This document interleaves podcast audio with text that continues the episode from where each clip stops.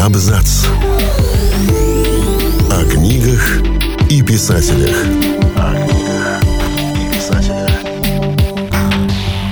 Дэн Браун сегодня известен как успешный писатель и автор нескольких произведений, ставших бестселлерами.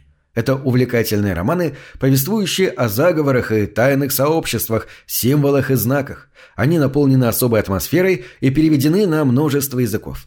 Правда, как оказалось, идеи для своих книг Дэн Браун придумывал не сам, они принадлежали его жене, Блайт Ньюлан. На протяжении 21 года она делала все, чтобы исполнилась мечта мужа о славе, а потом узнала о его неверности. Всем привет, я Олег Булдаков и сегодня расскажу вам о том, как жена автора романа «Код да Винчи» помогла ему прославиться, а потом отомстила за его неверность. В любви Дэна Брауна к тайнам и загадкам, несомненно, виновны его родители Ричард и Констанция Браун. Профессор математики и органистка старались сделать детство Дэна и его младших сестры и брата ярким, а потому постоянно придумывали увлекательные квесты. В них надо было разгадывать тайнописи, проходить испытания, а в финале можно было получить вожделенный подарок. Эти игры приключения переплетали между собой математику, музыку и языки, которыми занимались его родители. После окончания Академии Филлипса в Экстере Дэн поступил в колледж Амхерст, где он был членом братства Пси Апсилон. Он играл в сквош, пел в хоровом клубе Амхерста и учился искусству написания сценариев у приглашенного писателя Алана Лельчука. Он изучал историю искусств Севильи, а через несколько лет после окончания колледжа Дэн решил полностью посвятить себя музыке и отправился прямиком в Голливуд, собираясь сделать карьеру композитора, певца и пианиста. Однако особенных успехов он так и не достиг, хотя смог выпустить несколько дисков. А главным его приобретением стала семья. В Беверли-Хиллз он познакомился с Блайт Ньюлан, буквально покорившей его своим задором, энергией и целым фонтаном разнообразных идей. Она была старше Дэна на 12 лет, и их брак с полным правом можно было назвать неравным. Но Дэн сумел убедить возлюбленную в том, что будет с ней всегда, в горе и в радости, станет поддерживать, помогать и оберегать. На деле же эта Блайт была похожа на ангела-хранителя Дэна. Еще в то время, как он увлеченно занимался музыкой, она добровольно взяла на себя обязанности его секретаря, промоутера и агента. Эта Блайт устраивала промо-вечеринки, продвигала альбомы Дэна и рекомендовала его музыку всем знакомым. Когда Дэн Браун решил в 1993 году вернуться в родной Нью-Хэмпшир, она отправилась вместе с ним. Но законный брак они заключили лишь пять лет спустя.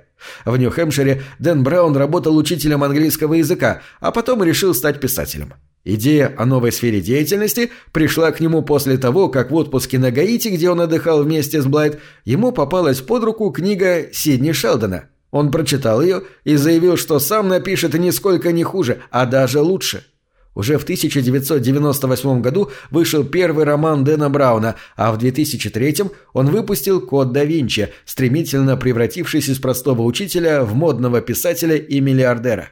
Правда, писатель, купающийся в лучах славы, предусмотрительно умалчивал о том, что идеи для его романов придумывала его жена. Она же собирала необходимую информацию, прорабатывала сюжет и скрупулезно продумывала все детали. А Дэн облекал все это в слова и придавал удобоваримую форму.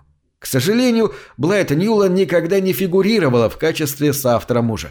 Она писала собственные книги, воспитывала сына, вела хозяйство, раздумывала над будущими произведениями мужа и, вспомнив прошлый опыт, выполняла функции его пресс-секретаря и менеджера. Да и жили и работали они в разных временных промежутках. Дэн садился писать на рассвете и в девять вечера уже отправлялся спать, предварительно отправив по электронной почте жене все то, что он успел написать за день. Блайт совершенно не могла работать в светлое время суток. Она приступала к активной творческой деятельности уже после девяти вечера, а к утру отправляла мужу по электронке необходимые ему для дальнейшей работы материалы.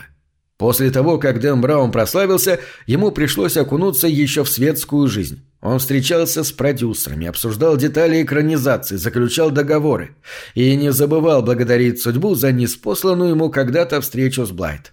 Этой парой восхищались поклонники. Супруги говорили о том, что они во всем дополняют друг друга, а разница в возрасте для них ровным счетом ничего не значит. Но в 2019 году, как гром среди ясного неба, прозвучала новость об их разводе. Существенная часть нажитого в браке имущества отошла Блайд Ньюлан, но спустя время она подала еще один иск против бывшего мужа. Она захотела получить моральную компенсацию, изложив суть своих требований на бумаге и обнародовав попутно подробности их брака. Сам Дэн Браун счел это изощренной местью от бывшей жены.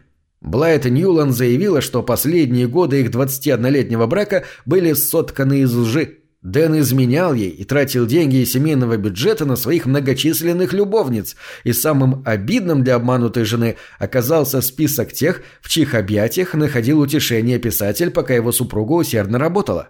Среди них было множество женщин из ближайшего окружения семьи – тренер, парикмахер, подруга Блайт. Она честно пыталась спасти их брак, прощала, мирилась и предлагала посетить семейного психолога. Однако Дэн раз за разом отвергал ее предложение и продолжал жить в свое удовольствие.